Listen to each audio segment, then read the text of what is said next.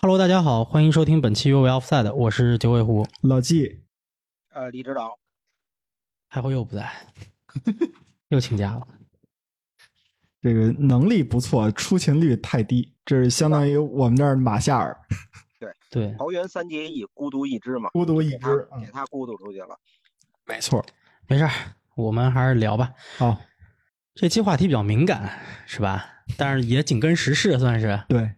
就敏感了点。我们聊一点菠菜相关的事儿，嗯，其实是博彩行业，对吧？对，博彩行业就面就比较广了，嗯我们还是聊一下，因为最近这个意大利赌球案的事儿闹得挺沸沸扬扬的。嗯，今天好像托纳利是官宣了吧，十个月，嗯，所以我们就我们就来聊这么一期话题，嗯，嗯，这期话题可能会有一些敏感，但是我觉得还是能够引发对于人性啊、道德的一些思考的。这个关于博彩也好，这个足彩也好，赌球也好，肯定是存在很多的观点的冲突的，所以希望大家还是能够理性讨论啊，就是嗯尤其是评论区可以理性沟通这个事儿。当然，最后呢，就是说远离赌博，对吧？就不要不要参与这个事情。提前定调了，你这是，那那那必须的，我们有些话还是得说在前面，是吧？嗯，好，我你说嗯什么人人性和道德，我就 那那八个字然儿后吧走，科学了是吗？对，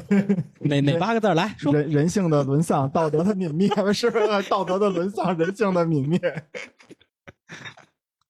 远离赌博，远离赌博啊！对，这个就当我们我们先我们就开始聊吧，嗯就是当知道这个意大利球员赌博，并且随着这个调查深入啊，更多的信息被报道出来的时候，老纪你是什么感觉？哎呦，痛心疾首哦！这帮不争气的玩意儿哦，他不给我做脸呐，踢自己踢不好，然后还下赌，还什么都不行。哎，真是！你作为一个意大利意大利球迷，我真的觉得就是意大利足球让我不清静，就是这几年。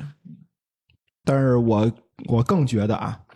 这是意大利足球的冰山一角。我是说，就这个不光是赌球案，你包括了跟国家相关的、跟这个嗯，就是青训相关的这些都算上吧。这应该是意大利足球处于它嗯低谷阶段的这么一个缩影吧，可以说。我我我我插一句，我感觉你的意思就是说，掀开意大利足球的这个皮袍子，下边全是蛆，对吧？哎，还真有，我真觉得有点这意思。李指导，你是什么感觉？啊我觉得这，我觉得搞这些这个暗箱操作也好，或者黄赌毒也好，这这个这个这个这个怎么说呢？意大利人不外行啊，对吧？在纽约嗯不外他们不就这么干吗？ mafia，对啊， 所以我觉得就是说，意大利足坛有任何事儿，当初莫吉有名言嘛，对吧？这为什么只罚尤文图斯一家儿？凭什么呀？窑子里没有处女，对吧？所以我觉得 这期还能播吗？没关系，删了删了，咱们不说这个。这是莫吉的原话啊！你说我又不会说意大利语，我要会说，我就用原话说出来了，对吧？ 所以我觉得呃这个有问题。但是前两天呢，我看了一个，就是我在我在推特上浏览的时候，我看到了关于就是托纳利赌球这件事儿，采访了一些英格兰的名宿，就以前这些老球员啊，什么嗯保罗莫森啊，什么奥尔德利奇啊，这些人，我没仔细看，我就听了一耳朵过去了。那大意就是说呀。老人认为这算什么呀？我们那时候都玩啊，嗯，对吧？嗯，他他们觉得无所谓，质疑你们这么大惊小怪的嘛，但其实不是。我觉得就是说，他们那个老人的时代跟现在是不一样的。就我们无论怎么说，其实欧洲各个国家的联赛，包括这个本身足球产业成已经成了一个非常大的产业了，比过去的规模要大得多。其次，它已经变成一个显学了。它一定会越来越规范，然后防微杜渐，对任何有可能危危害到联赛的这种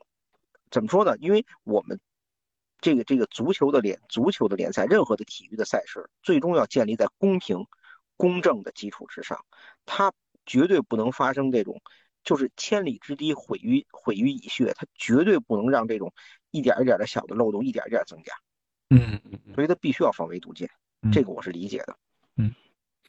哎，咱们有没有必要稍微梳理一下这个事件的情况？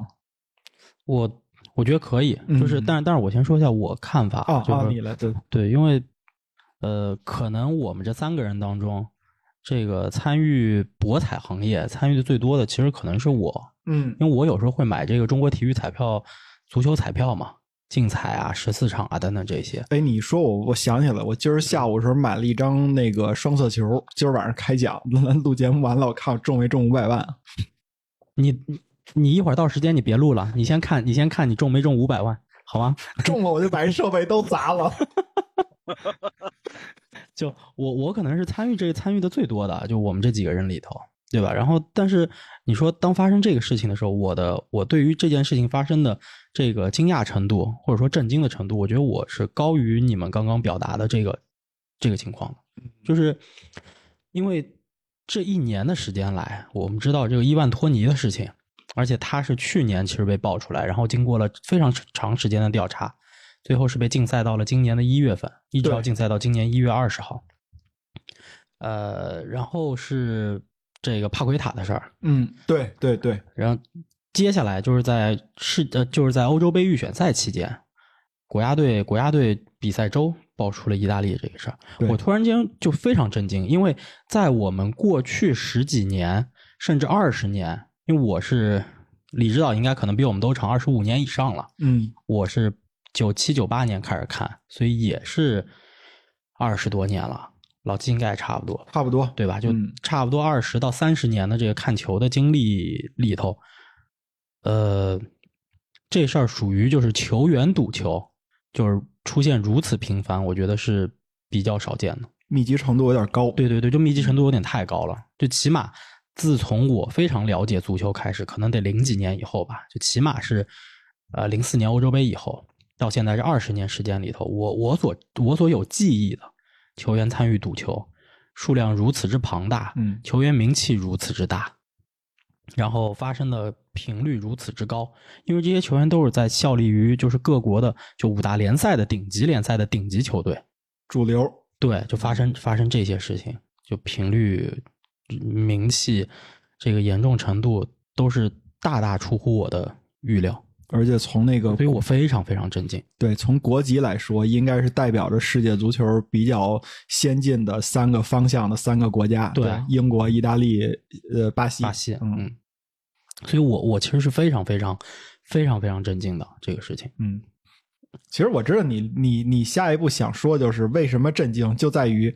这么密集了，它是不是就是冰山的一角？后边还有多少人？啊，倒也不是，因不为是啊，对对对，也不是嗯就是这个我们可能后面会聊到，但我觉得我可以先把观点抛出来，就是作为一个参与到其中的，就是我会去买足球彩票，呃，包括我也不避讳的说，我在英国读书的时候，我也是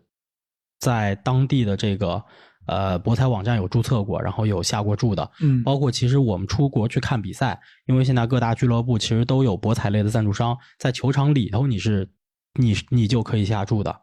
就嗯你进到球场里头，它一般就有投注点，嗯你就可以买嗯。我我我这些都参与过。那这种情况下，其实作为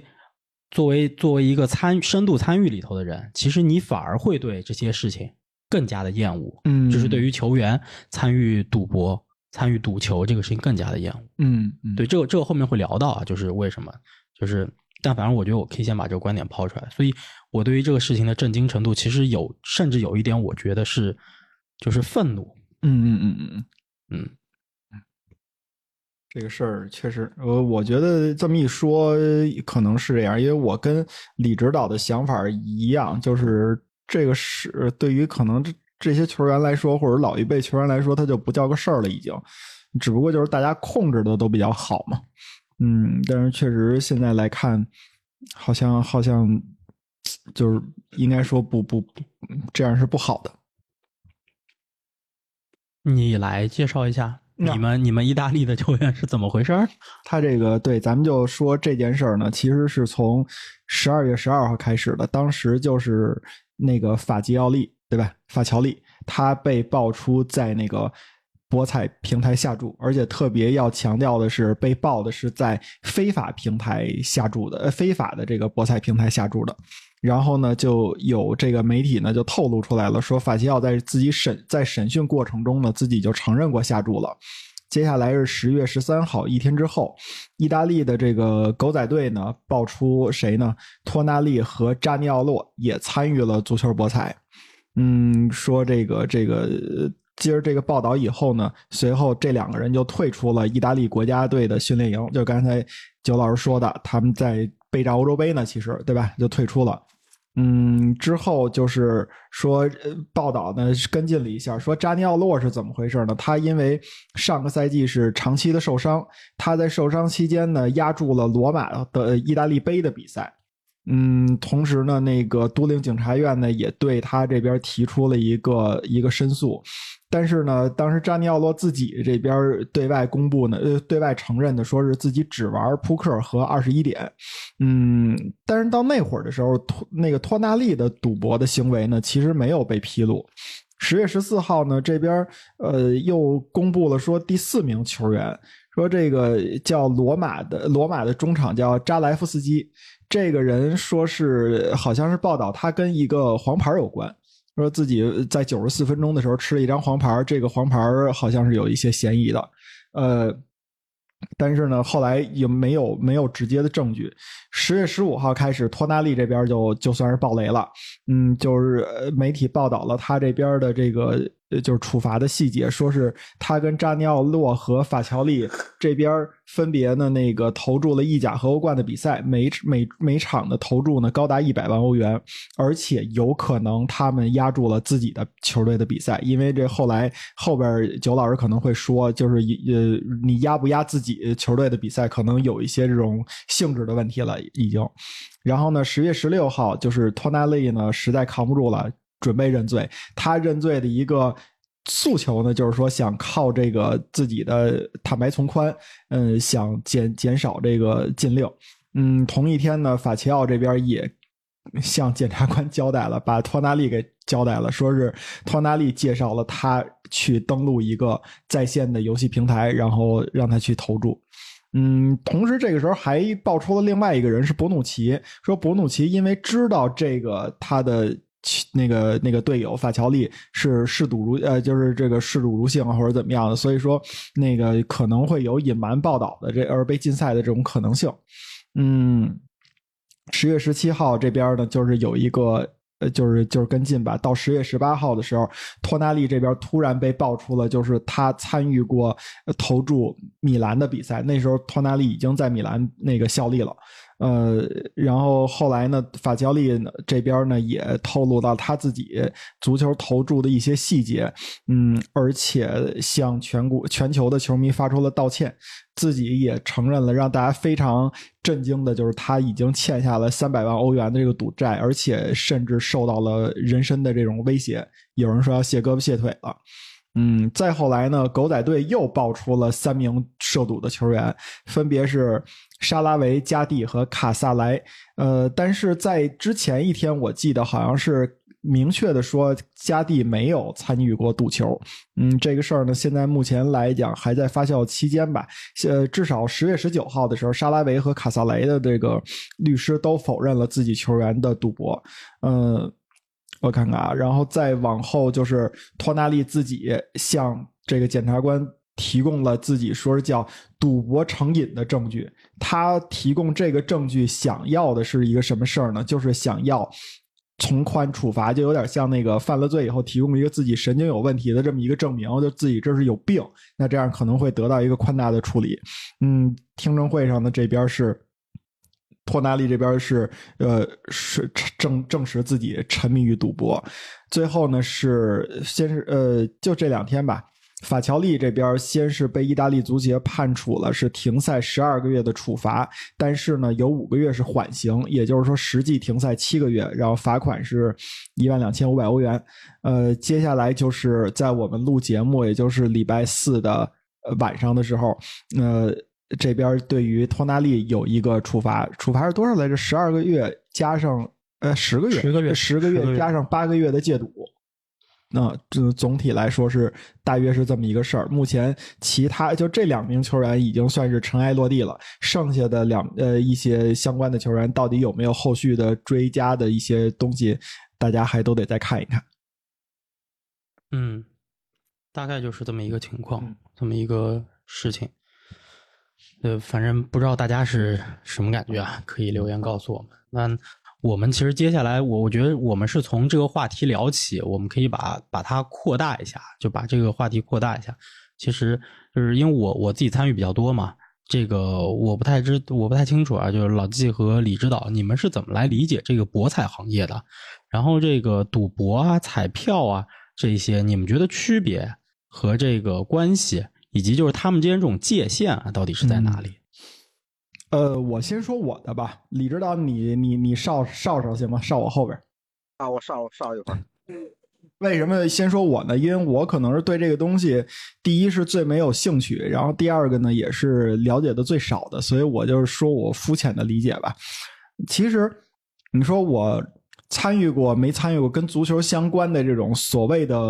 呃彩票或者博彩相关的这种东西呢？有过，呃，那会儿我记得是两千零一年左右吧，还是两千年左右啊？咱们中国体彩这边儿其实是发行过呃。关于意甲、英超，有的时候会有法甲的这种，呃，这个、这个、这个，呃，多少场的那种串的那13种场，哎，对，十三场，十三场，对我呢，第一次它发行的时候，我还真的关注了，而且我记得那会儿，你无论是买《体坛周报》还是买那个《足球报》什么的，它都在呃那个那个比赛的前一天吧，或者是呃别临近的时候，它会有专门一个一个版面或者说一个专栏去给你分析这一周比赛的这些呃对阵球队的情况，呃，然后呢。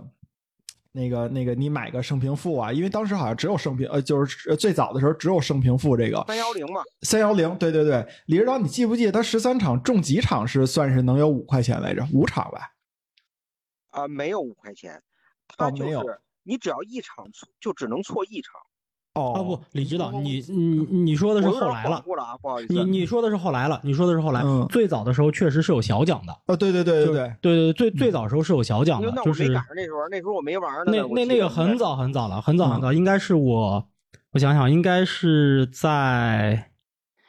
零一差不多，零一年前后，零一到零四这嗯这这个前后，差不多。我读就是初那中的时时候候，嗯就是那对时候对对，，我我读因为初中我有的一时个候，火锅奖被阿德里亚诺给破了嘛，我印象特别深。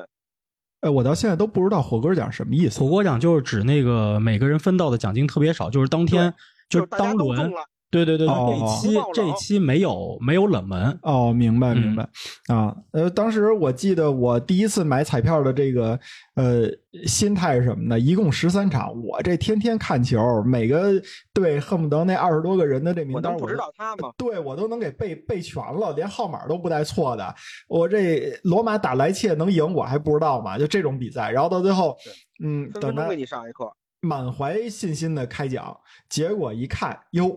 这场比赛怎么错了？然后一会儿，哟，下一场比赛怎么爆哦关冷键是了？，关键是，无论你买几期，大部分时候活不过周六。没错，没错，真的是，就是因为咱们的这个比赛也知道，周六周日都是比赛日嘛，那开奖就一定是在你这个选的这十三场里边最后一场比赛完成，你就知道自己得没得奖了嘛，也理论是这样的。那基本上就像李指导说的，可能开始的前三场完了以后，就知道自己这张彩票没戏了。就废啊了，，真的是。后来我印象里边，这个十三场中的这个，我最多的一次中过两场还是三场，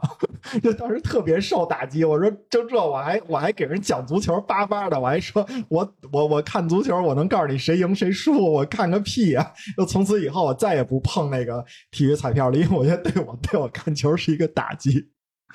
然后呢，嗯，再后来就是到了二零一三年，我去英国，因为那会儿就是第一次去呃老特拉福德现场看球嘛，我就比较惊讶的是，在那个嗯体育场的那个。就是就是球迷入场的通道里边有那种大厅，跟那走廊似的。它那个走廊里边都有好多小黑板儿然后那小黑板上有的时候会写出来那个呃，就是下注的那些呃比就是人啊，或者说是球队啊那些情况的那那些那些小黑板儿当时的状况。哎，我觉得这还挺好玩的。而且你看每个小黑板上写的还都不一样，有的是什么呃进球几分钟的，有的时候写的是那个呃射门的，有时候写的什么角球的，反正什么都有点儿啊、反正我就觉得还挺有意思的。这是我对于呃，你说是彩呃足球彩票也好，还是博彩也好，我的一个比较粗浅的一个认知吧，自己的。那你要说让我来区分，呃，刚才九老师说的三个名词，一个是赌博，一对赌赌博，一个是那个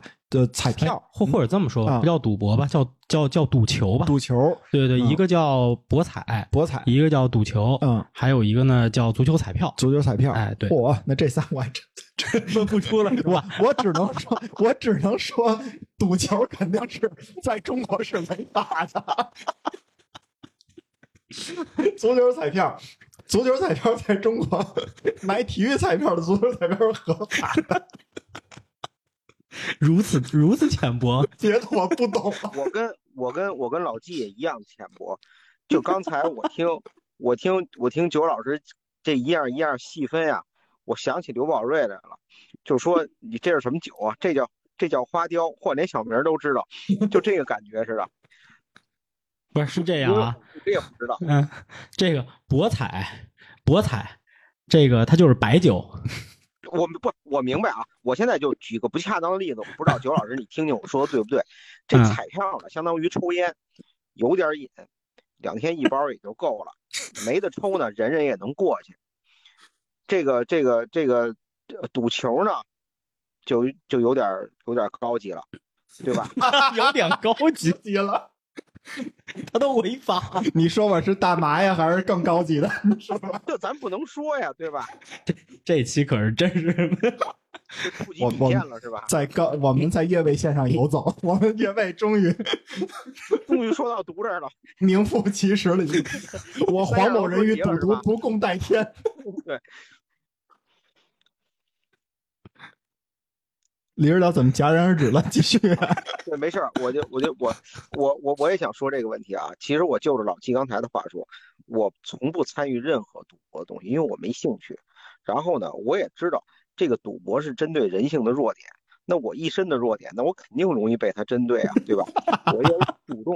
主动的不参与这些东西。然后呢，我也想试试我的软肋。然后，然后我买这十三场的时候，我就发现，那时候其实我也一样啊。哎呦，老觉得自己数据库，还干点专业的事儿。那我这这我能不懂吗？我差不多百分之九十九的彩票没活过周六，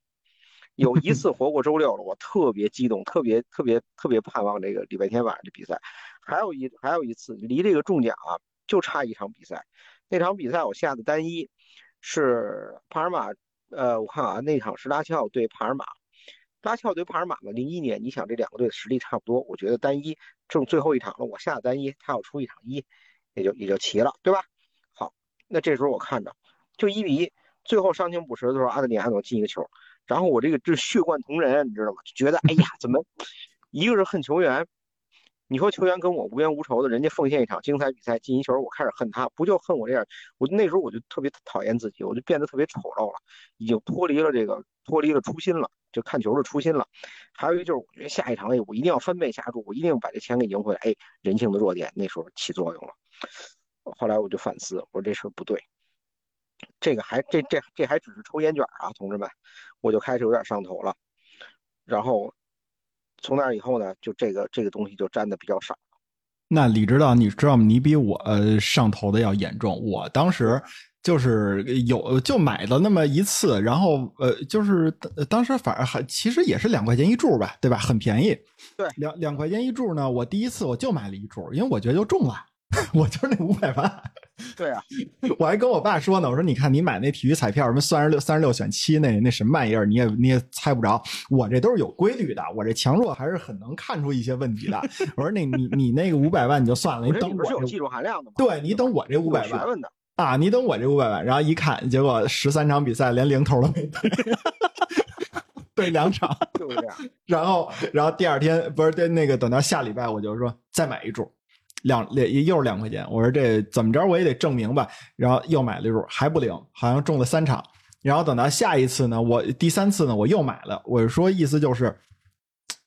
两次我都不行，第三次怎么着我也能，至少是咱作为一个球迷，十三场咱对一半儿不过分吧？六场七场对一半儿咱不过分吧？我买了一注，还是就是中个两三场这种水平，那我就知道了，就是这事儿跟我没关系，至少我不是干这个的。嗯那我就我就拉倒了。而且呢，我为什么后来拉倒的这么坚决呢？有一个情况是，我其实嗯，虽然一直是一个足球的门外汉啊，但是我觉得我自认为我很享受看足球的那个过程。我觉得用现在的话说啊，已经达到了我看最纯粹的足球。我有最高级的享受，我自己就能达到这个，不用天下足球，我自己就看足球就能有这个。哪怕是两千年上初中的时候，半夜起来看一场什么西班牙一比零胜挪威，还是挪威一比零胜西班牙啊，好像是挪威一比零胜西班牙那么一场比赛，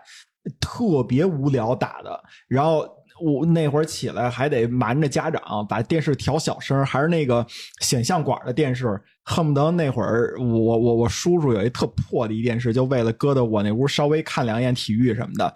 都那个一会儿彩色一会儿黑白，你知道那那是什么状态吗？那信号一直接不好，就那种我都觉得我能看得特别开心。但是我就买彩票的这几个星期，我看球的心态不对，我就是是的就就像李指导说的那个，就是。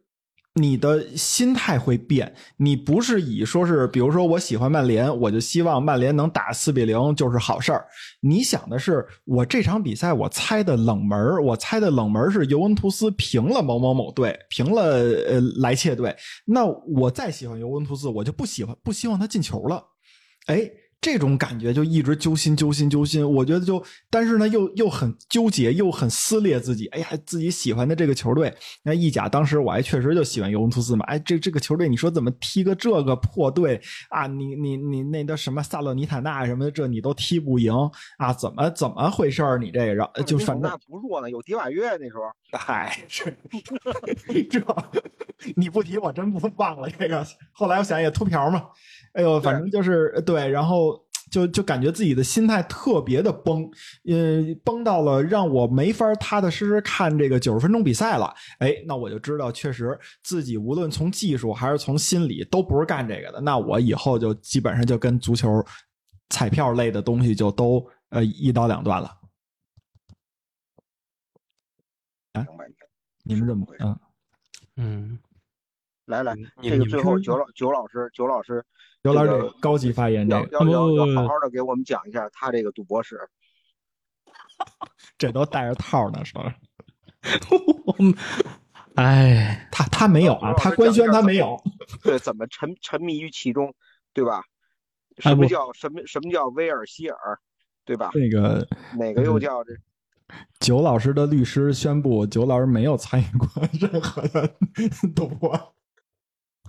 我我的理解是这样啊，博彩它是一个博彩业，它是一个大名词，嗯就它是整个博彩行业，嗯嗯，那它就涵盖的就很多了，赌场也属于博彩业当中的一部分，嗯，对吧？你说国家体育彩票管理中心嗯应该也属于这个从业，嗯对吧？不然你把它算到那个行业呢？你不能说彩票业吧？彩票业是属于博彩业的嘛？我们算公益行业。呃呃，也对，是这这这，我们就是说彩票跟彩票跟赌博的区别了，嗯就彩票跟赌博的区别，就是你看赌博和彩票这个这两个其实也是大类，对吧？我们刚刚说的赌球，它是属于赌博这个这个这个这个类底下的其中一个子分类，对吧？足球彩票它是彩票底下的一个子分类，一种玩法，对不对？所以我我我的理解大概是这么一个关系啊，就是赌博和彩票它是并列的两件事儿，但它都属于博彩行业。嗯对，然后但你要说赌博和彩票区别在哪儿？目前咱们来看啊，这个赌博首先它是这个庄家对吧来设立的，嗯，彩票呢发行呢是谁来发行的呢？是国家体育彩票管理中心，国家，对，是国家来发行的。嗯对？吧？然后你说这用途，赌博这东西是吧？就是受益方只有赌赢了的人和庄家，对吧？但是彩票不一样啊，彩票你受益方是谁呀、中奖的，嗯还有是谁呀、这个国家通过彩票挣了的钱干嘛去了？做公益去了。嗯对吧？它用途不一样，所以我我的理解是这样啊，就是它这个界限是在这里，它区别和界限是在这个地方，对吧？说白了就是你输的钱跑哪儿去了？对，还有一个我觉得啊，就这个是我在翻阅资料的时候看到的，有一个说法，嗯呃，我我我对他有点不置可否，就是我也不知道是同意还是不同意。他说的是什么呢？就是一个中奖预期，嗯，怎么讲彩票的中奖预期是低的，啊？博彩的中奖预期是相对高的。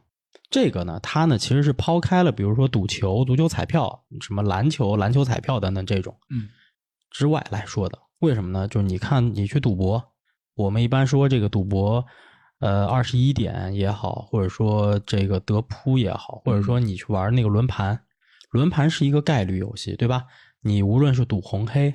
还是赌数字，还是多少，它的它是一个固定概率在那儿。但是彩票这个东西，它也是一个固定概率，但这个固定概率难度比较大。你比如说，你买的双色球，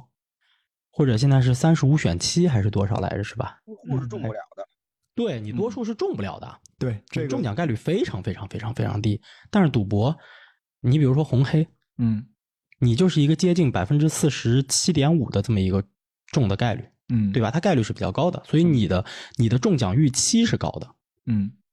啊，有有人提出这么一个观点，对我觉得值得值得大家去思考和讨论，对吧？我们今天就不做讨论，但嗯有人提出这么一个观点，啊有道理，因为理论上你预期越高，你觉得自己赢面越大，那你对就你可能就下的就更狠啊什么之类的，你越啊对容易上头，对对，对吧？所以就差那么一点儿，哎，它嗯大概是这么一个情况。但是你要说到足球彩票什么之类的，那就不一样了，嗯对吧？但其实你要说到足球彩票，我们就说为什么现在国内其实有的人他说哎，我不愿意买国彩，我就是也有，对吧？就这这咱也不用避讳，有人就是去境外这种机构去买，为什么呀？它赔率高，啊、对，它赔率高嗯啊、反水高，嗯，而且它玩法多，对，玩法也比较多，嗯，所以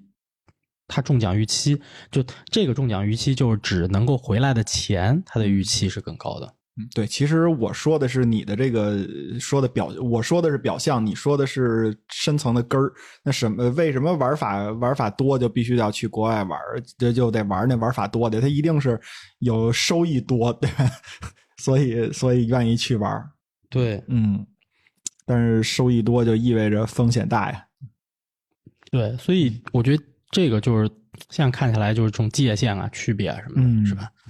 这个刚刚说我的这个赌博史 啊，你还真认。托纳利要承认了，我从来不否认这些事儿，我从啊来不否认这些事儿。我觉得可以可以讲讲，因为我确实也是玩儿时间比较长，嗯最早也是在小学、初中，对那个时候，那时候可能有点这零年花头还钱行。，对对对，我买那个足球彩票嘛，那会儿应该是十三场，那会儿应该十三场，然后你十三场全对，然后是特等奖，十三场错一是一等奖，然后十三场错二是二等奖，当时是有三个奖项。更早一点的时候，确实是有一些小奖的，五块、十块那种的，但是那个持续的时间非常非常短，因为嗯后来发现那样子啊，就太容易了。嗯对，然后就改了。改了之后呢，一等奖、二等奖、三等奖之后呢，它是有奖池的。这奖池是跟销售额有关，对对就对，是销对售额的百分之多少作为奖池，所以才会出现了后来有所谓的火锅奖。嗯那么这个规则其实就一直延续到现在，只不过现在把错两场这个选项给拿掉了，但是现在多了一种玩法，叫做任选九场。哦就你从这个十三场啊十四场里头挑其中九场，但是这个你就一场都不能错了。嗯嗯嗯对，但我是什么呢？就我是我应该是就是十三场那个年代就已经开始买足球彩票。我也买，我买三七嘛，我当时还真有一次，我印象特别深，尤文图斯对鲍里索夫，哦，H 还是欧冠，对嗯那一期那场比赛是打了个平，那场比赛应该是打了个平局，不对，那场比赛应该是尤文输了，嗯大家可以去查查哪个赛季我忘了，尤文应该是输给鲍里索夫了。嗯我当时那场比赛就是觉得可能会有冷门，我去了一个尤文不败，哦，没把防平算上了，对，但是没防住。哎，那一期其实奖金是挺高的，那期欧冠是有冷门的，那期奖金算是不错的。嗯我应该那一期是投了一百二十八块钱，嗯奖金应该是一个四位数到五位数的数字，啊，就大四位数。大几千一万，对嗯，我错那一场，遗憾了，对我印象特别深，那是我玩这个十三场、十四场，就任选九场这些的这个当中一个比较让我印象深刻的经历。嗯对，后来呢，就是有了这个竞彩啊，然后有了北京单场啊。最早北京单场只能在北京买，因为你只能线下买。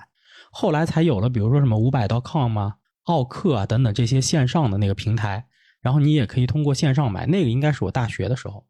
零七年往后。啊就你也可以通过线上去买了，什么五百 .com、奥克等等，他们就是等于类似于一个代理嘛，嗯哎，就你在那上面下单，他们帮你出那个票。但后来当然这个线线上购彩被禁了啊，就是原因可能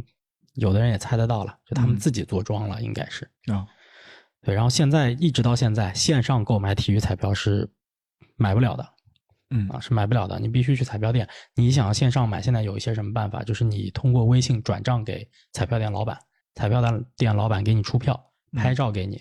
啊，这个而且我说一下，一般好像得你跟那个彩票店老板关系还非关常系不好错，他才干。我因为我们对家楼底下原来有那个，我看他那会儿买的人特别多，我偶尔说我说能不能那个我买一张，然后我把钱先转给你，到时候你给我拍张照片儿。他说不行，你就在这儿等着吧。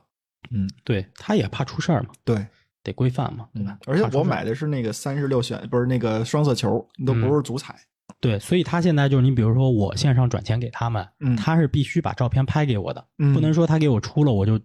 就认为是出了，嗯因为未来对证据链的时候，这个都能对得出来。对，啊、所以就这么一情况。对，然后这个呢是就是一直持续到现在的，就我其实有时候也在买，包括现在我我之前跟老季聊天，我也说到，我每个周末现在会出一张单子，就会、嗯会会出一张，但是属于那种就是买着玩儿，嗯类似于单车变摩托，一周不超过一百块钱，嗯就六十八十九十出一个单，然后买那个比分、进球等等这种三串一、嗯二串一，几十块钱中奖能够中到，如果中的话能中到个小四位数，一嗯两千这种的，就单车变摩托玩一玩这种。多棒！对，一一一周就一张，这这这是这个经历。然后唯一的啊，我说赌赌球的经历，嗯那就是在英国读书的时候，啊，对，还有就比如说有时候去英国旅游，嗯呃，包括去美国旅游，对，去玩儿的时候，那可能赌场啊是进去过的，嗯也是玩儿过的啊。然后这个买球也买过，这什么威廉希尔、Labrock，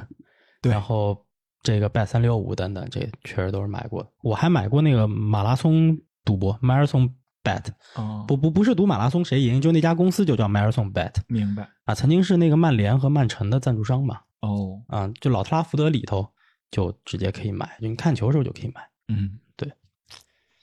那这个是有过的。当然，确实我是怎么说呢？就是看了国外的这个一些报道，我才知道这个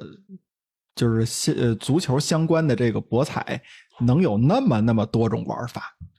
啊，非非常非常呃多，，就对，非常非常多。你它其实还有就是我们现在国彩就国家的体育彩票，嗯你只能在开赛前嗯下注，嗯下注胜负，然后呃胜平负，嗯还有让球胜平负，然后比分儿，然对后总进球数，没了。嗯，没了。嗯，国外那就多了，角球、对，黄牌儿，嗯那个，而且这个让球胜平负，它还可以让让多少球，你是可以自己选的，让一个，还是让一个半，嗯还是让两个，还是让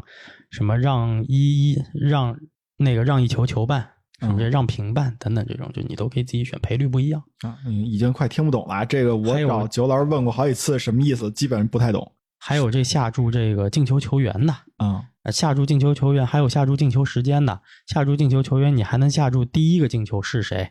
对，等等的对对好对多好多玩法，嗯，非常非常多。那会儿我就记得还有什么那个呃单单双数是吧？就是角球是是单数还是双数？对，然后啊角球、角角角球也可以，也也也可以像那个，就角球有什么大大多少，大六、大七、大嗯七点五啊，不对，角角球这种一般都是大七点五、大八点五、大九点五，你连点球大战都能下，啊，因为可以滚嘛，嗯，可以滚球嘛。对嗯，这确确实玩法特别多，反正就是你能那个就是它想，是为了让你上头。对你能想得到的，第一是数据化的东西，第二是能跟人对得上的都可以。甚至我记得啊，呃，我我我最早知道外国的赌球业的时候是什么？是那个呃，二零零二年世界杯之前，当时就是嗯那个因为有贝克汉姆嘛，所以关注英格兰队甚至比意大利队关注的要多得多。 那会儿我记得关呃英格兰出征的时候，有了很多很多关于贝克汉姆相关的这个赌球的赔率。包括了什么呢？就是比较搞笑的啊，说是贝克汉姆在二零零二年世界杯的第一场比赛吃到红牌儿然后呢，包括了说是贝克汉姆拿左脚进一个球，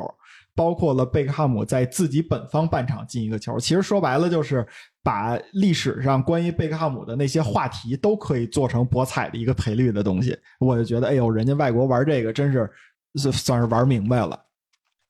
哎，我插一句啊，啊，因为我那时候记得就是，就是通过体育彩票我才知道，中国就是赌球也好，下注最活跃的地方是广东，啊，对，啊，对，是的，他离呃他东们南玩亚法也特别近，多他们离东南亚、香港离港澳都对对，都都近都离得近。嗯，不，但这还不是主要原因。后来就最有意思是什么？我看了一本清朝的一笔记笔记小说，他们提到过一个，就是这个别的地方都没写过啊，我我不知道，反正我是从这本书上看到的，就是清朝的时候，他们连那个那个那个那个状元、榜眼跟探花，这个这个科举考试，他们都他们都压开赔率。呃你你这么一说，确实合理嘛，这相当于金球奖嘛，对吧？嗯对啊，嗯所以一下我就豁然了。嗯嗯，这讲了讲这个啊，就是我们还是回到回到这个一些运动员涉赌的事情上来，嗯就我们可以结合一些案例啊。来来讨论一下，就你比如说对于运动员管理啊、涉赌啊这种，应该如何处罚？嗯你们都你们都怎么觉得呀？嗯，这我觉个这个这样，这个我先抛个砖啊，好嘞，我觉得哎，或者这么问啊嗯，或者这么问，你们觉得这次对于法焦利和这个呃托纳利就已经公布的这两个人，罚轻了还是罚重了？对可以，嗯罚轻了还罚重了？嗯，那李指导还是你先，对，我先抛个砖啊，就说先先先先就是这个话题说，罚轻了罚重了，我不知道，有两种情况，第一种他们是不是冰山一角，或者说他们是不是只是大就大量的赌博人员其中的一个，我觉得他们有点是不是跟龚建平似的，过去就可能大家都拿，就他承认了，但是呢他也不能再咬了，他是不是替替一些人背了锅了，我们都不清楚。另外呢，我觉得对于年轻球员来说，尤其这种年轻的有能力的球员来说，咱们就是惩前毖后，治病救人。他这种情况下，罚他半年够了，他还要踢球，他还要他还要在这个行业继续做，而且这不是什么大罪，我觉得就不是那种很很过分的那种。尤其是在大家广泛存在的情况下，走一点弯路也正常，但是必须要起到警示的作用。就是不能让其他球员再投入进来了，因为我查过一下，就是其实各个各个的这个足球管理机构，包括非法也好、UEFA 也好、英超、意甲、德甲都有这方面非常严格的规定。因为为什么不能让球员参与参与赌球，尤其是赌球？因为你看英格兰人其实有很长的赌博的传统。老季，你记得吗？弗格森一直在赌马，又因为赌马这事儿造成了后边一系列的，一直到今天的影响，他就赌马，直布罗陀嘛，呃，我觉得一一你你记得曼联纪录片里，他们有时候回来大巴上什么的也打牌，就嗯这个这个，其实所有的赌博，包括，因为我们说到这种这种这种赌马也好，或者说其他的这种这种这种赌博游戏也好，其实就是我记得赌马，如果我没因为我没查过具体资料，我好像记得是驻印的英军以前发明的。哦，其实赌博在英国人看来是一个绅士的游戏，所有东西都限制在小赌怡情，它是怡情，你可别拿这去豁命去。就是人人有一个自制的，但是这个这个这是弱点，他自制不了。球员一旦参与赌球的时候，他会发疯，然后他会他会赌急眼，他会把自己身家性命搭上，然后开始对自己球队做手脚也好，他最后的一条最后的归宿就是开开始参与假球。嗯嗯这一定的，而且他特别容易受到受到后面的那些那些黑暗的力量去操纵，会有人给他放贷，对吧？会有人他要，会有人去用暴力的威胁他去打假球，这都是这一系列的后果。就是你别看他前前面就是玩一点儿，到最后一定是越来越大。嗯，所以这就是为什么严格禁止球员参与赌球的原因所在。所以这是我理解的。哎，我我觉得你要从我的角度来说啊，我觉得罚的还不够。为觉什得么还呢不够？呃，对，还不够的原因是什么呢？就是其实李指导，我跟你的那个想法一样，就是要让大家所有的其他的球员，特别是年轻球员，看到他们这种状态，就是不要学他们。但是这个警示作用，我觉得你你是禁赛一年，然后罚款一万两千五百欧元能能能警示得了的作用吗？特别是你说对于他们这些呃那个稍微的踢的还不赖的年轻球员来说，又没到那个顶级的那种的，那一个一个星期挣个一两万欧元、两三万欧元也不是什么太难的事儿吧？你从现在的这个角度来说，那你像像像那个托纳利，他这个二十二十三四岁这个年龄，那可能一万两千五百欧元，当然这这是罚的法条例啊，就这一万两千五百欧元，可能也就是他一个工资一个星期的工资，那相当于咱们一个月的四分之一的这个月薪。你假设一个月挣一万块钱的话，他是可能就罚你两千五百块钱。这个对于其他球员来说，因为他们自己，我觉得你除非是真正的自己陷到里边了。被真真正正的禁赛了多少多少场，多少多少个月，多少多少年，然后你觉得没有比赛踢，那个就是自己去拼命的训练是多么的苦，保持自己的状态是多么多么的难啊！那个等到回到比赛当中，可能球队的领那个那个呃老板或者说是球队的主教练也不信任你，还需要你再进行一个更漫长的恢复和融入，然后再踢球。他除非自己经历过这个，否则的话。嗯，对于他们来说，嗨，不就是这哥们儿等于是我我我我这段时间看不见他了的吗？那到底去哪儿了？跟我关我屁事！然后一看说哦不不好，罚款，罚款多少钱？哦，罚款我呃四分之一个月的工资。哎呀，我觉得从这个角度来说，还挺难给他们起到警示作用的。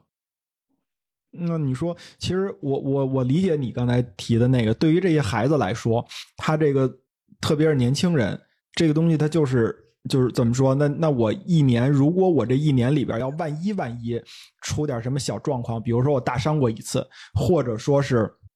那个我自己稍微的有一段时间松懈一点，可能我这辈子的足球生涯就完了，我就吃不了这碗饭了。这个我是理解的，但是我觉得这两个多多少少之间会有一些这个矛盾，就是你牺牲这个个人，还是说是你保这个个人，可能让大家的这个警示作用没有那么的强烈之类的。我我觉得这个地方我说不好，但是从我整体的角度来讲，我觉得可能罚的还是有点轻。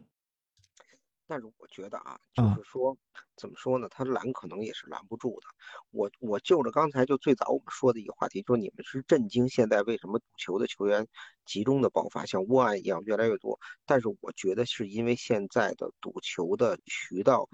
更多的这种数据化，然后这种大数据的采集的手段越来越多，包括这种注册的实名化。因为我记得几年前一些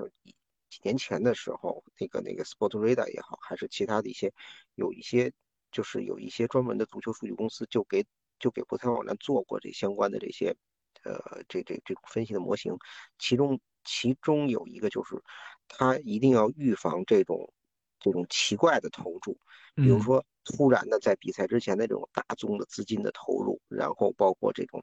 某些球员关联的这种关联球员的这种投注，以避免他们去去就我们能够通过这种投注来找到这个背后的线索，它是不是会影响比赛，类似这样的东西。我觉得可能还是因为现在的这种手段更多了，所以暴露的就多了。嗯嗯嗯我 我其实比较同意老纪说的，我觉得罚的不够重。嗯我在我们另一个群里面表表达过相同的观点，嗯我觉得罚的不够重，罚的我觉得应该是牺牲球员个人来保护足球产业整体的这个健康程健康，对吧？我我我个人非常痛恨这种行为，就是我前面说过的，越是越是参与到其中的普通的球迷，越痛恨类似的行为，嗯尤其是你下注自己的球队，嗯，尤其是你下注的项目还是一个容易被操纵的项目，比如说红黄牌。哦，对对对对对，托纳利说：“我下注了球队，下注我自己所在球队，但是我下注的是球队赢。这个我我觉得，我觉得球员赌球分几个层级。第一，投注了比赛，但是我没有投注过跟我所参呃跟我所相关联的嗯球队的任何的比赛，这是最轻的层级。就我只是说所有参与过的里头啊，第二个层级是什么？是我下注了我所效力的或者说有利益相关的球队的比赛，但是我下注的投注选项是相对正面的。就比如说我效力这球队，嗯我就买这球队赢，嗯，就托纳利这行为。激励自己，对，其实这时候已经快了，第三层级就是什么呢？就是我下注我所效力球队，但是我买我想要的那结果，也不能说叫我想要结果，而是我就是说我觉得可能会发生的那个结果。嗯，比如说我效力于那个什么，打比方说萨勒尼塔纳，嗯然后这场比赛萨勒尼塔纳推踢国米，大家都会觉得国米胜率高啊，对不对？我作为一个萨勒尼塔纳的球球员，我下注萨勒尼塔纳会输，嗯嗯嗯，这是这是另一个层级啊。但是这场比赛我不上场哦，啊，这是一个层级。另一个层级是这个这场比赛我会上场，我还下注输。嗯再高一个层级是什么？我下注一个跟这个球队相关的一个，比如说红黄牌这个事情。嗯再高一个层级是什么？下注我本人在这个在这场比赛里面的某一些行为，嗯比如说我不会进球，比如说这个我会拿黄牌，嗯这就是帕奎塔他们这个的一个一个一个一个被调查的事情嘛。对吧帕奎塔被调查的是这个应该是场上第多少分钟会有黄牌，嗯，特别明确，就是说白了，就给自己设了一个因为 KPI，越细赔率越高。对，越跟你相关，你越是那个利益利益的核心，嗯就获益者。对，这几个层级处罚，我个人认为应该是细化是不一样的，嗯越严重的应该罚的越重。其实我们可以拿这个东西去做一些类比。我们在体育界里头，像这次斯诺克，中国大批量球员被禁赛，嗯是为什么，对吧？那个包括之前有被禁赛过的那个斯蒂芬李，对，他下注了自己的比赛，他在打假球啊，嗯他的处罚是非常非常重的，五年吧还是十年，我忘了具体年数。这大哥就等于就是退役了。啊对，更早一点，李指导可能不太清楚，呃，老纪应该是知道的。F 一历史上在新加坡站有过一个撞车门，哦布里亚托利也是意大利人，对，下令让自己的车手，对吧？撞车，来保住自己车队另一个车手的杆位，嗯然后就被就被禁止参加赛车运动了。对，你你现在这些足球运动员都罚的是什么呀？托尼下注了两两百还三百多场比赛，但他嗯确实从来没有下注过自己效力的球队的比赛。嗯他被罚的时间其实是长于这次意大利的这帮人的，九个月是吧？好像是。嗯你想，托纳利是下注了自己效力的球队，才十个月，嗯才十个月。要我来说，他这个行为三年起步，嗯嗯至少三年起步，而且不是禁止参赛，应该是禁足，嗯，不能参加和足球相关的任何的活动。就你当年怎么描述那个什么布拉特的， 应该怎么描述他是吧？对嗯，在在我看来就是不够重，嗯，就是甚至我们可以跨行业的去类比，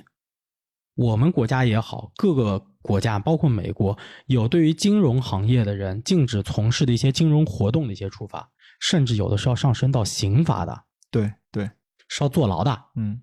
你现在这行为跟这个有什么区别？嗯。那刚才查了一下，那个斯蒂芬里是禁赛了十二年，罚款四万英镑。对吧？嗯你现在这个行为，你你你跟这些人有什么区别？我说我说难听点，你跟这些人有什么区别？嗯尤其是那些下注这个什么自己在或者说球队在哪些时间会得黄牌的这种人，嗯你就是在操纵比赛，对，你就是违法犯罪。你这违法犯罪性质相当恶劣。没错，我我我真的觉得罚太轻了，这次罚的太轻了，十个月而已。嗯，有一个不能提名字球员吐了口痰，罚了一年呢。对对，我现在觉得那事儿有点被针对了。那事儿被不被针对，当时他罚也是，就是我们说你你没有办法去提出抗提出疑义的，或者人家是有条有据的，对吧？你现在你现在操纵比赛，你罚你你才罚不到一年，嗯绝对是罚轻，太轻了。就而且我为什么说作作为我们这些参与在其中的，就会更讨厌这个事情。老季刚刚描述了一个场景，就是他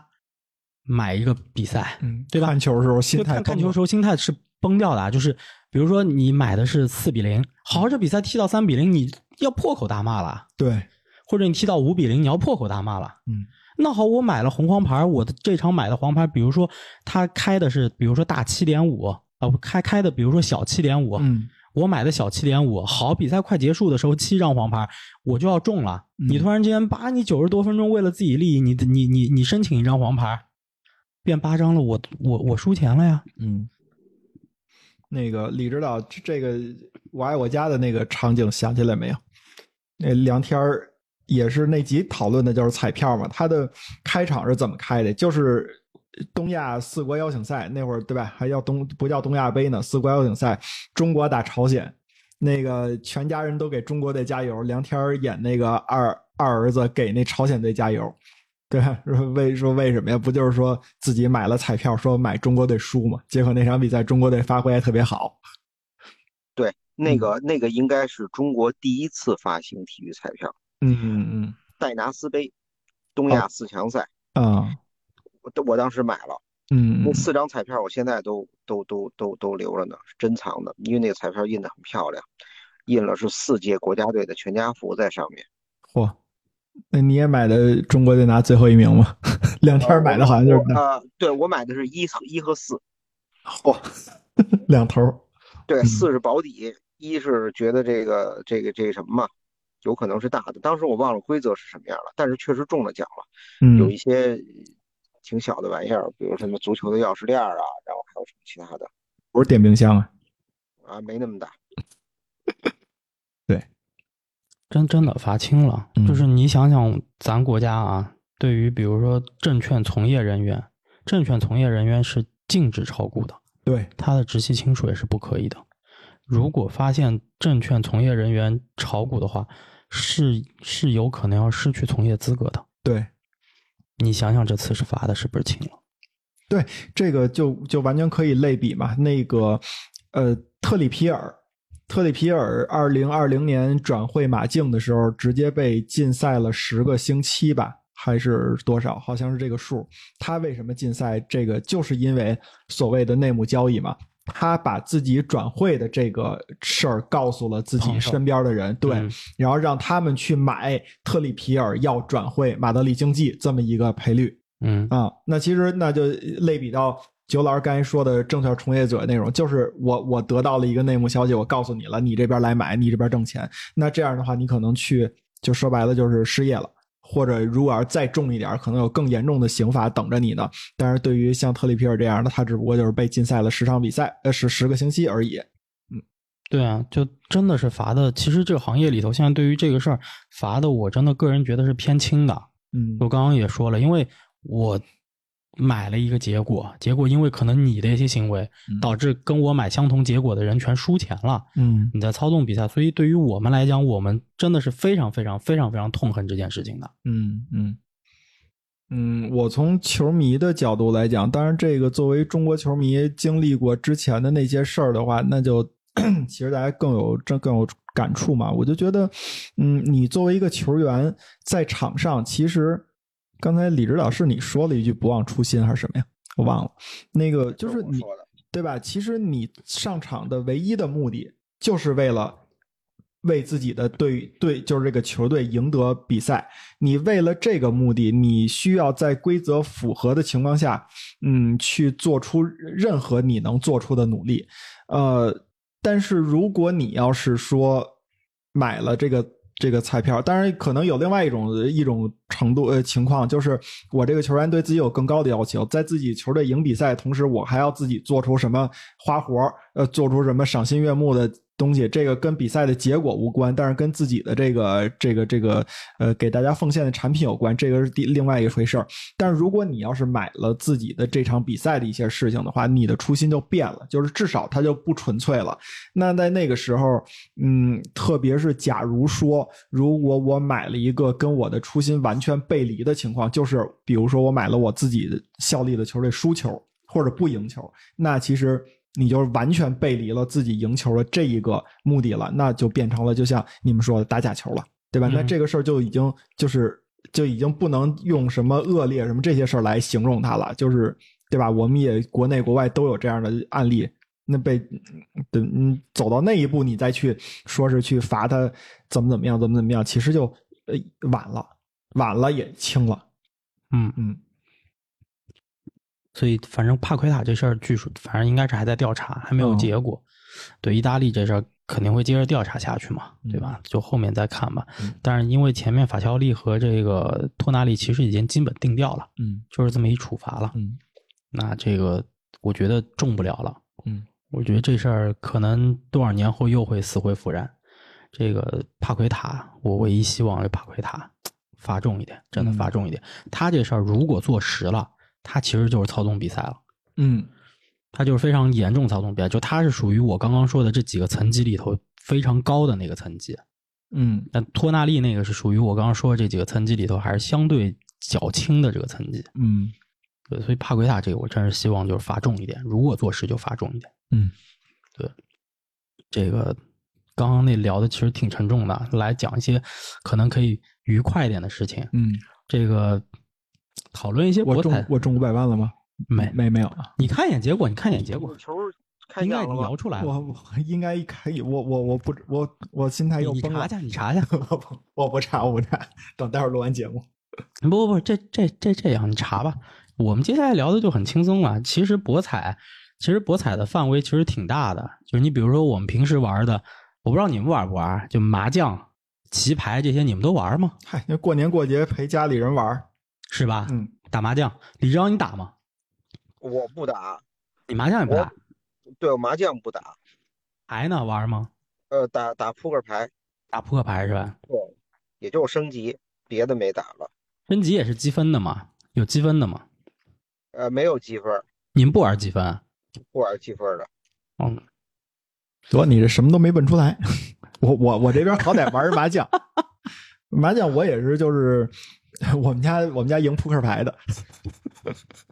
一我我爸我妈我，然后还有再来一人儿什么的，反正呃一人一盒扑克牌，那扑克牌五十四张牌，然后再加一张广告，五十五张牌，然后每每天玩完以后数数自己那个那个得赢多少多少张牌，行吧，最后兑现吗？不对钱 就完了以后，谁谁赢的多，谁负责把那牌收拾了， 再分成五十五张、五十五张、五十五张。李指导给给给老纪下了一套，老纪没进去。啊，没有没有。但是李指导知道那个打牌论啊，对对对，这我太知道了。不是，话说回来，啊就其实它也是属于这种，就是我们说博彩类游戏当中的一个嘛，嗯对吧？这博彩啊，我们刚刚说了很多不好的东西，嗯它有好的吗？呃， 至今没有发 现，那那那，我觉得你就有失偏颇了，有失失偏颇。哎不是因为我确实没没主要去了解这个事儿。嗯，你来，你来，你来。李指导，你觉得有吗？李指导现在得说有了，嗯不不不，实话说啊，这如果从我内心来说，因为我嗯小的时候，我的这个这个，我的姥姥他们一辈儿吧，这个经常打麻将牌。那嗯如果我去的话，看着屋里头乌烟瘴气，然嗯后这坐的一屋一桌子里头，这些人眼睛里，你可以看到眼睛里全是钱。就自嗯己亲姐们儿打的也非常激烈，那跟你说， 曼城德比一样。然后曼城德比现在可能没有那劲儿了。对，是，那现在我得感觉说北伦敦德比，这是这是现在的潮流。你们那的，你们那倒的，没 有，他们比那厉害，他们是格拉斯哥德比，你知道吗？我就那就是塞维利亚碰见皇家贝蒂斯一样。然后我我的那我就不喜欢这种氛围嘛，尤其我觉得，尤其老人打麻将牌坐那一坐一下午，眼睛都直了，那身体特别就是对身体特别不好，所以我对这个这个这个游戏也比较痛恨。尤其我看到，因为我住在北京的胡同里头，谁家打牌发出那种声音，包括因为呃北京有句话嘛，叫喝酒喝厚了，耍钱耍薄了，嗯，这个这个这个打牌这个东西特别影响团结。然后很多矛盾从此出来。反正我，你要让我说，我说不出它好的。我有时间踢会儿球去，好不好？对不对？我看会儿书，好不好？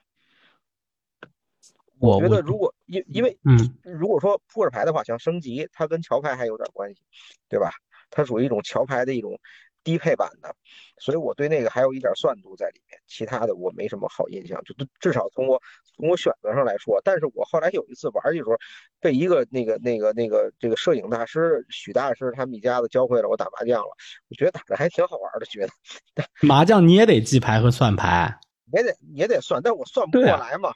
我又算不过来，但是我觉得还是挺好玩的。但是你要我我这这东西一旦上瘾了就不好了。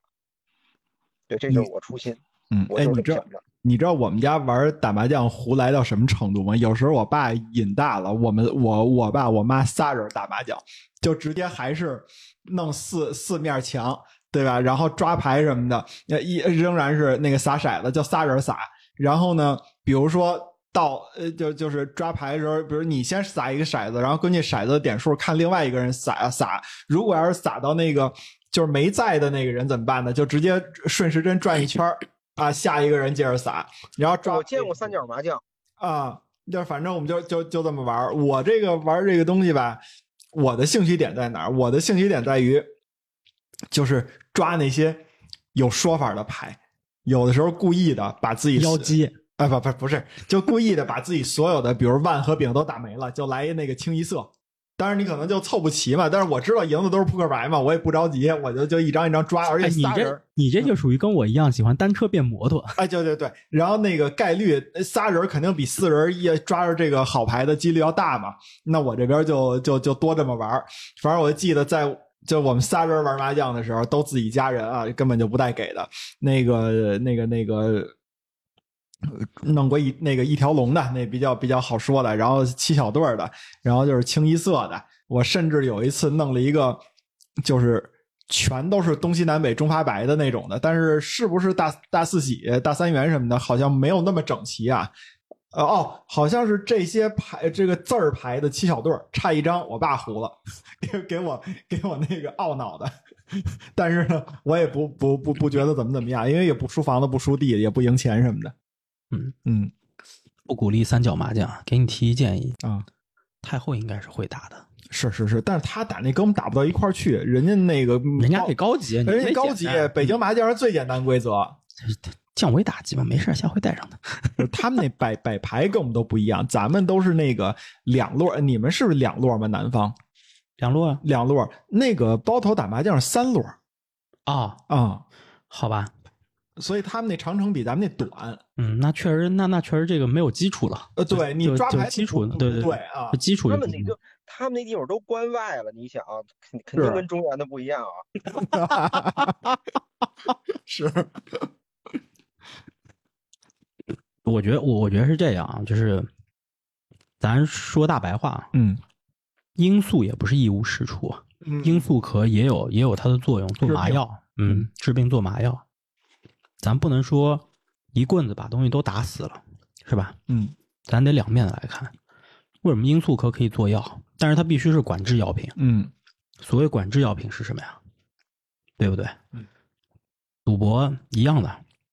咱国家不是不是不是不允许赌博，咱国家有地儿允许允许赌博啊。澳门可以，嗯嗯，对，澳门是咱国家的地方，嗯它为澳门带来的带来了巨大的这个税收啊，对 GDP，对，这还是这还是有一些东西的，嗯旅游、税收，这可都是通过这产生的，对吧？嗯摩纳哥、拉斯维加斯都是建立在赌博上的城市，嗯嗯尤其是拉斯维加斯，嗯它能建城，它能建建成一个城市，这东西有它存在的意义。嗯啊，我去过，我还玩过。啊你终于承认了呀？我去过玩过，我玩的就是那个你，玩的啥呀那？个就是你摁电钮，最最后老虎机三个七出来那个大腕儿那片头儿， 啊，对，就那个，恨不得就那个。赢赢了吗？我对对那儿啊，我一提起来我就一肚子恨，在于什么呢？我也不好赌啊，但是也玩了玩，就几分钱几分钱的玩儿。然后呢，关键是我去的时候发现住住他那个楼上的那个酒店，上网都要钱，好像是一个小时五美元吧，还是什么？合着我也上不了网。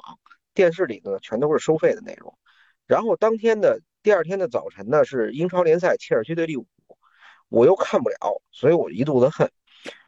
早上下楼吃早点，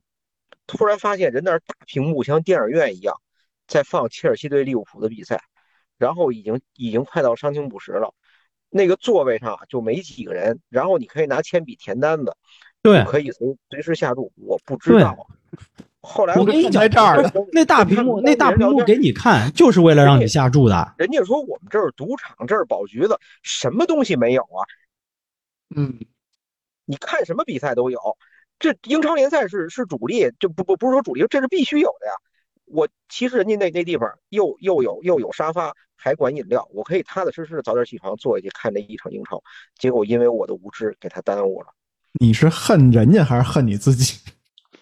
我能恨我自己吗？我再恨我自己，我也只能嘴里恨他们呀。这确实是你没经验。你知道我在英国的时候怎么看中超吗啊， ？bet 三六五。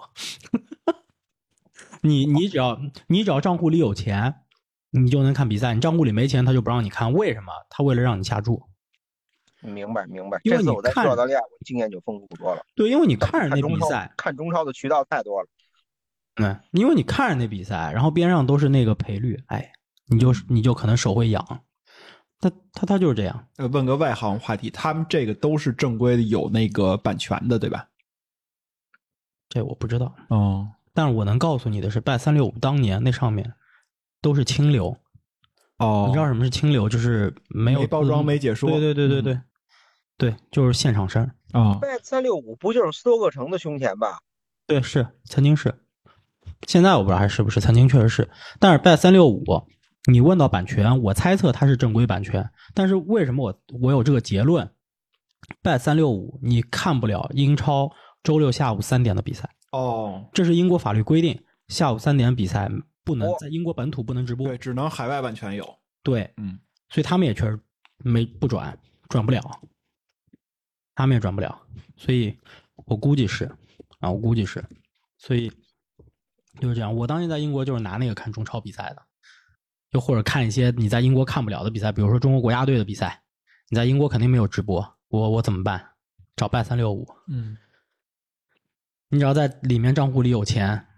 不到一磅也没事儿就能看。嗯，那那个大比赛都有版权，像什么什么一般赌球比较盛行的马来西亚呀、什么菲律宾那些有它一啊、有这种可以版权还好买，可以。嗯，因为你特大的比赛，说实在，我当年在英国，我买了 Sky Sports 的那个那那那个电视包，我也不会去上面看嗯，欧冠啊什么之类的。尤其是当年我在英国一一年、一二年去的，一二年还有欧洲杯，欧洲杯在英国也是也得是免费电视台直播的，就它是 BBC 来直播的，BBC 和 ITV 直播的，不是通过 Sky、BT 这些收费电视台直播的。嗯，所以我也没必要上那个去看。上那个上面去看，都是一些你在英国看不到的比赛，中国国家队的呀、中超呀、日职啊等等这些，嗯，对，都看这些。就还是说回来啊，我觉得博彩你你这个就它一定还是有一些优势的，还还是有一些优势的，咱不能否认它，咱不能否认它，对吧？就不能完全否认它，不然它也不可能一直存在于这个世界上了，是吧？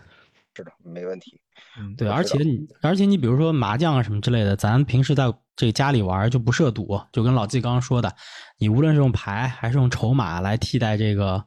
呃所谓的分数也好，或者嗯这个代币，嗯，对吧？也好，对，代币这词哎儿太高级了，我回家就跟我爸妈说去。对吧？也好，你你你找不来钱，其实它就还是一个娱乐嘛。对，虽然它是带有赌博性质的这种游戏，但它还是一个娱乐，就是大家放松身心的嘛，对吧？所以还还还还是我觉得还是有点好处的，还是有点好处的，别别别完全否认。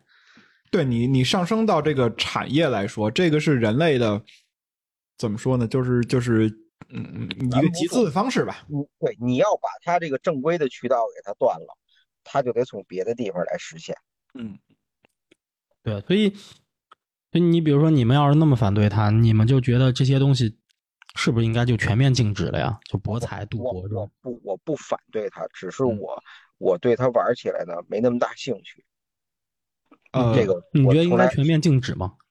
就呃直直接不就把不赌不博这事儿就没了。啊、那那是那那是不能够的，那肯定是不能够的。嗯，你也做不到。嗯，我同意李指导这个观点，就是说，嗯，赌博我只不过是不参与。我觉得我跟赌博的关系像什么呢？或者就说像你嗯你你把它你把它就是说控制在一个层级上。你比如现在我我很多想起说快乐的事儿，就是到我的女儿的这个同学的父母家，我们跟他们一块儿打打打牌，已经好约了好几次牌局了。然后中间实现的过程也非常好，然后完了以后在人家吃饭，就觉得这个过程是一个很美好、很快乐的过程。嗯，我们又不赌钱，只是为了今儿咱谁谁谁谁先打到十，谁就算赢，这不就是一种游戏嘛，对吧？嗯跟外边我们踢一场球差不多。哎，那李指导，你下回嗯比如说再去美国或者去英国，或者咱就说你去澳门玩儿，你嗯会你会去赌场玩儿吗？呃，我我我不会特意去，但是但是但是如果说如果说这个把它作为一站，大家都愿意去，比如嗯说，那我也去那儿玩一玩，我我没什么意见，但是我不会跟那儿说红了眼。老季去吗？呃，我也嗨，这个真的是，如果我要没地儿的话，我也可以跟着大家 一起去。真真真是这样。那个二零一八年的时候，我跟太后俩人在那个十一去威尼斯玩，意大利玩嗯威尼斯。当时我们查地图，正好我们路过那地儿有一个。我忘了是什么意大利最最古老的赌场还是哪儿的赌场什么的，反正有一说法啊。当时哎，我就我们就在那儿那个看着说就在这儿，哎，咱们过去看一眼。太后太后比我兴奋，说咱们过去看。我说行，去吧。他说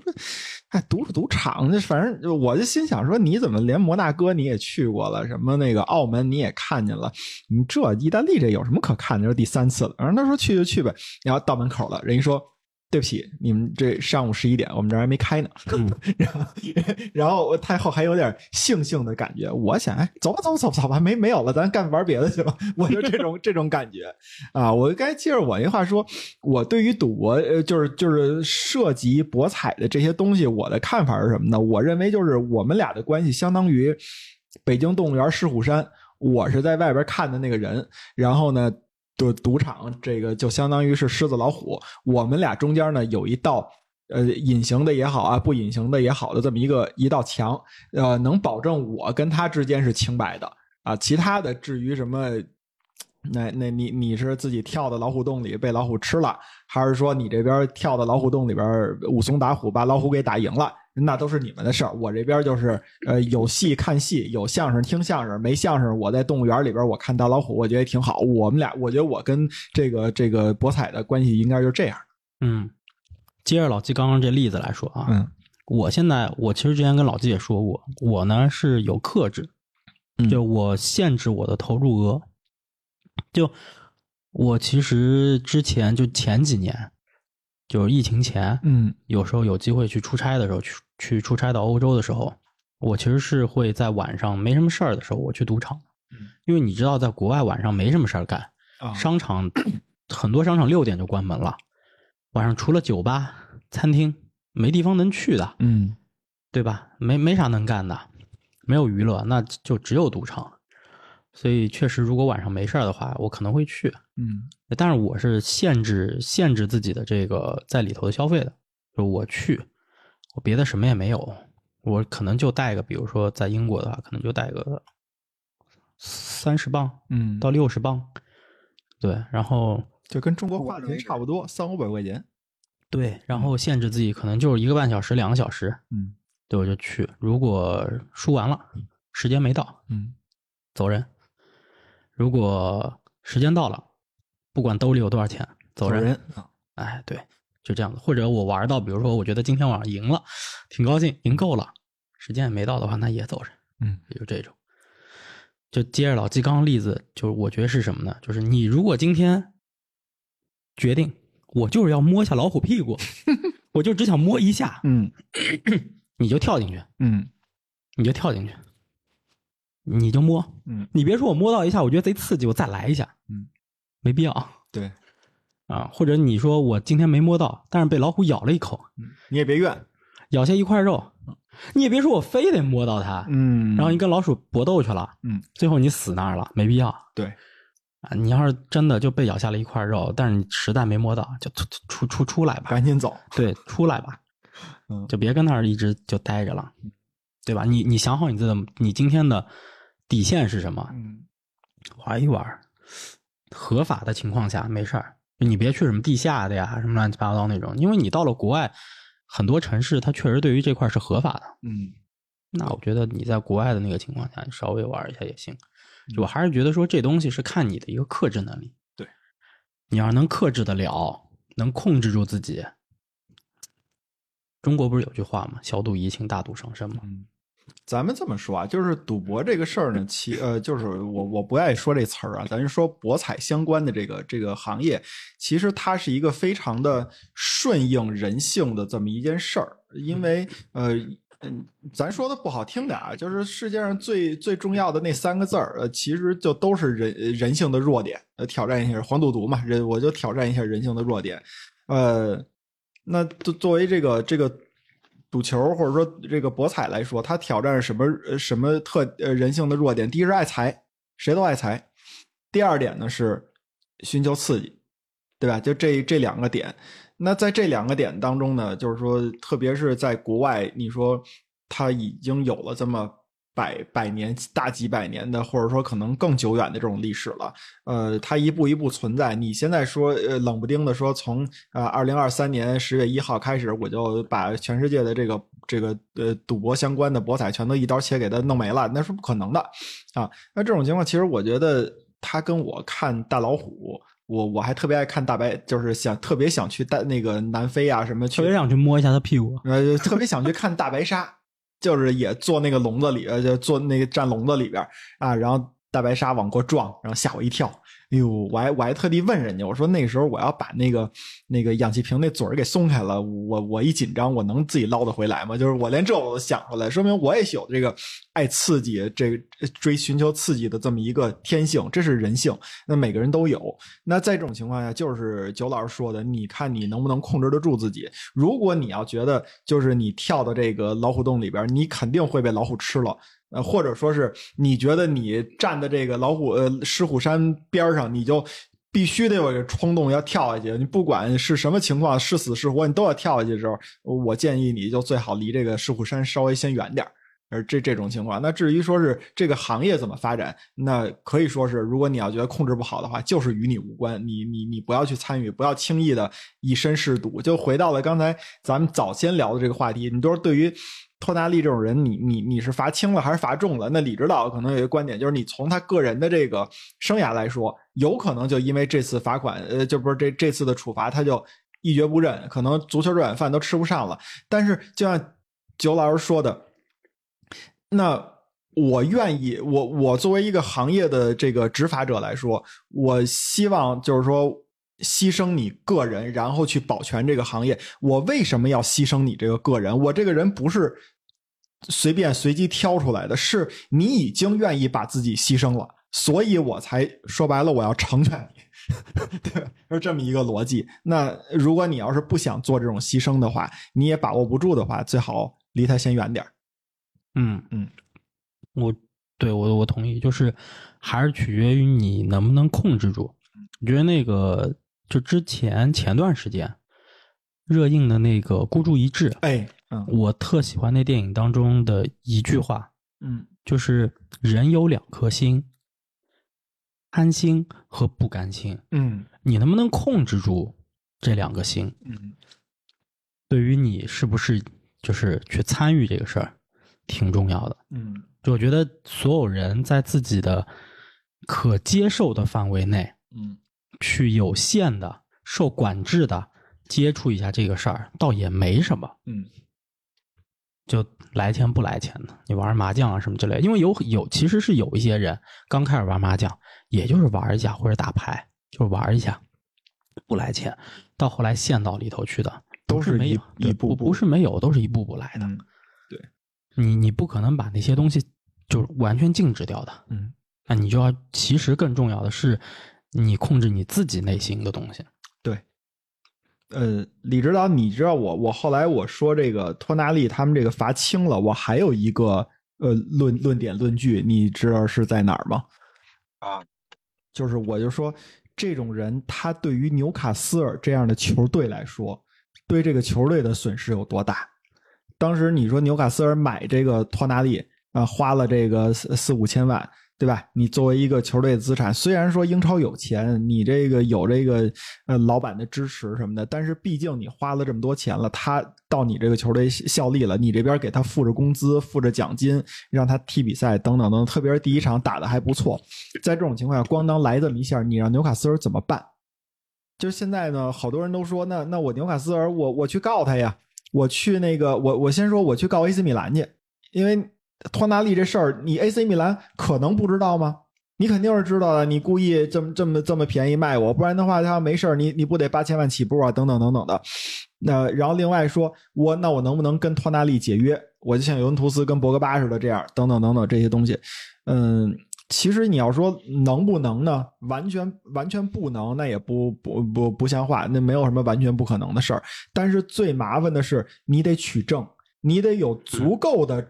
那个实锤证明了 AC 米兰确实知道托纳利赌球啊，然后你还明知他有这个黑点，你把 A 呃你把这个这个这个托纳利卖给我了，让我去遭受这个损失。只要你没有这个十足的证据，那你告 AC 米兰你是告不赢的，因为外国的法律它其实讲究的这个证据链非常的严格的，不是说我们觉得是怎么样它就怎么样的啊。那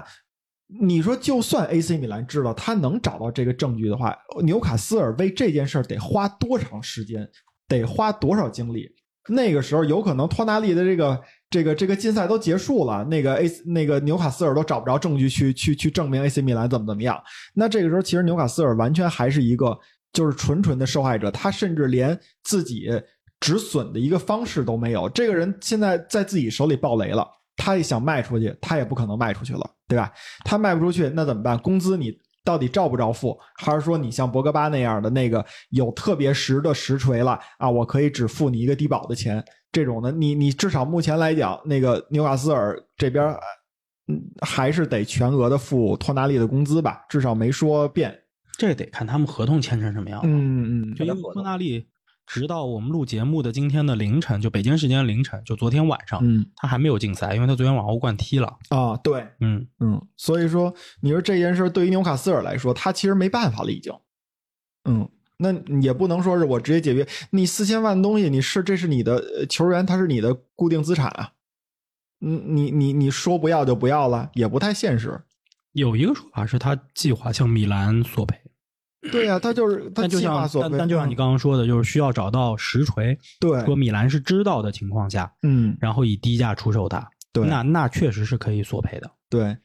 我觉得如果你要没有找到这个十足的证据呢，你可能索赔也就商量一个那种所谓庭外和解，就是我象征性的道义上的给你点钱，对吧？然后这事儿咱就算过去了，你也甭追究我了，我也甭追究你了。另外，你说假如说 AC 米兰确实不知情，那这件事儿爆出来以后，对 AC 米兰的这个声誉也不好。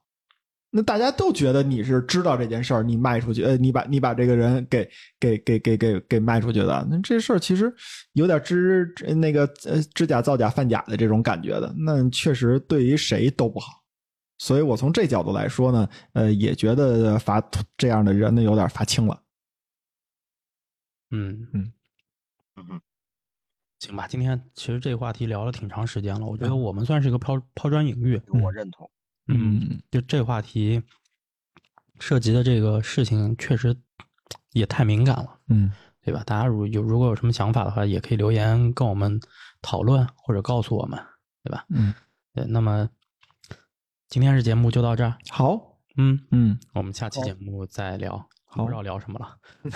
大家有什么话题也可以留言，就有什么想听的，有什么想听的也可以留言告诉我。嗯嗯，好吧，那我们嗯下期节目好再见，拜拜。拜拜。